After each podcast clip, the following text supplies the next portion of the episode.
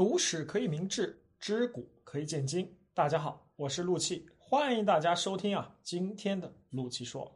今天呢，我们要聊一聊明太祖朱元璋是怎么收揽皇权的。朱元璋啊，在当上皇帝之后，到底是用什么样的方式加强中央集权的呢？在一三六八年，朱元璋登基啊，称帝。改名号为啊，这个洪武，这个至此以后呢，整个国家的国号叫大明。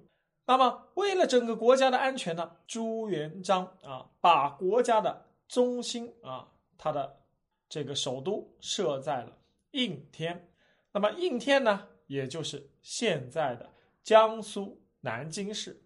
那么，很多人呢都看过啊，朱元璋的画像。那么第一感觉是什么呢？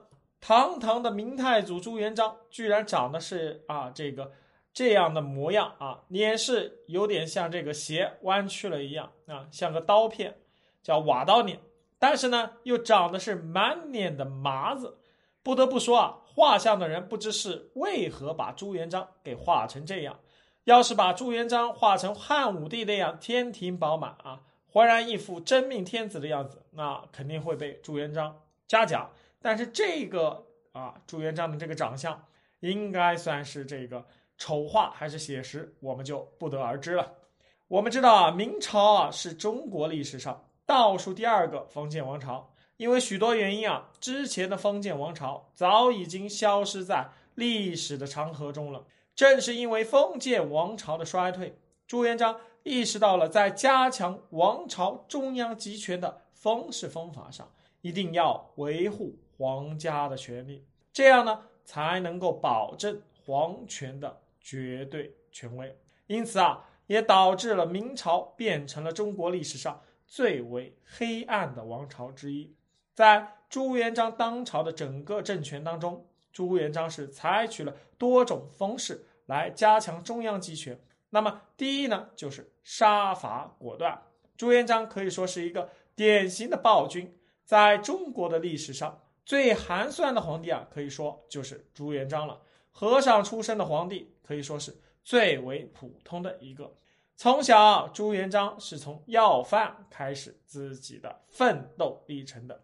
家境贫寒，无法养活自己，加上是父母双亡，所以呢。他从小就去了黄觉寺出家当和尚，当然了，这黄觉寺也是他后来称帝之后啊改的名字啊，之前也不叫这名。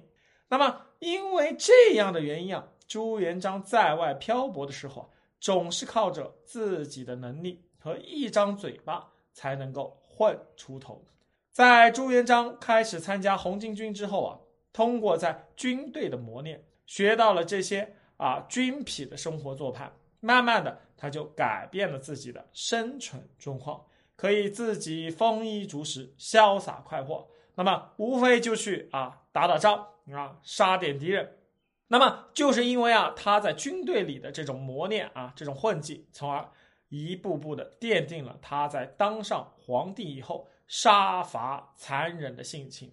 因为如果出身高贵，教育良好啊。受到这个儒家文化的熏陶，登基之后啊，这个朱元璋啊，反而是不会啊那么坚持去清洗功臣的，因为他清楚的知道自己要加强皇权稳定啊，才能够解决宰相啊或者说大臣想要侵犯皇权这样的一个现状，所以呢，他就想啊，为了不至于让自己沦落为啊过去像乞丐一样吃了上顿没下顿，在街上乞讨的这样的生活，所以呢，他在。以后建立这个国家制度上啊，在这个啊皇权和相权之争之中啊，朱元璋啊是毫不留情，痛下杀手。那么我们知道朱元璋这样的人呢，他在成长的过程中，其实最啊担心的就是什么？就是皇帝的权力不能丢失。所以呢，他在登基之后，想的是要让他的子子孙孙世世代代的传承下去。让所以呢，他给自己的儿子啊，自己的孙子，你看那个命名排族谱，每个儿子底下排族谱，排了很多字，排了几十代，就是要保证他的这个子孙繁衍不息，绵延万年。所以呢，他呢就下了一个决定啊，他登基之后啊，要废除啊前朝从来没有废除掉的啊丞相制度。在明朝初期啊，宰相胡惟庸啊私下联系了许多官员，不论是讨好他啊，还是为了权力跟随他的，胡惟庸都收入囊中，从而导致整个皇朝都权倾朝野，许多官员都受到了宰相权力的制约。再加上给朱胡惟庸一些权力的倾斜，朱元璋觉得宰相的权力非常大，已经威胁到了皇权，所以朱元璋借着胡惟庸的案情爆发，借此啊废除了啊存在于中国一千五百余年的宰相制度。那么，把废除了宰相之后呢，他啊其大权在握，把这个曾经宰相的权力收为己用啊。由六部尚书直接对皇帝本人负责，在朱元璋第一次的啊这个杀伐征程中啊，就体现出他的残暴。在面对胡惟庸及其党羽两万多人时，他果断的啊清除了宰相的势力。当然了，朱元璋也借口胡惟庸谋反啊，顺势来开始了他第一次清除异己啊，斩杀两万多人的这样的一个行为。因为啊，朱元璋当时啊疑心病犯了之后，后面呢就更加的是一发啊不可收拾，收拾了啊这个胡惟庸啊那些开国的文臣武将嘛，个个都被朱元璋啊给盯上了。朱元璋啊，我们知道他当时开国封了公啊，封了侯，封了伯，可是呢，这些人呢被杀的被杀，被驱逐的被驱逐，得以善终的没有几个人。而朱元璋呢，对这些人呢，还产生了极大的这个戒备心理。他觉得，如果让这些人啊威胁到自己的皇权的话，肯定会生出谋利之心。所以呢，他狠下心来，定点清除这些跟随他东征西讨、跟随他开疆辟土的文臣武将。在朱元璋起兵造反的时候啊，当时谋略靠的李善长，武力靠的是徐达。当朱元璋决定拿李善长开刀的时候，李善长可是在朱元璋手底下鞠躬尽瘁，忙到了七十多岁，可谓是一辈子尽忠职守。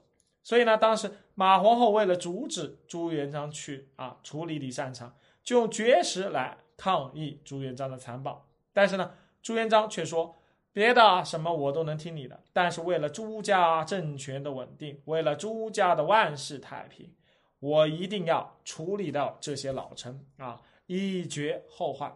但是呢，其实我们都知道，李善长也好，徐达也罢啊，他们从没有谋反之心。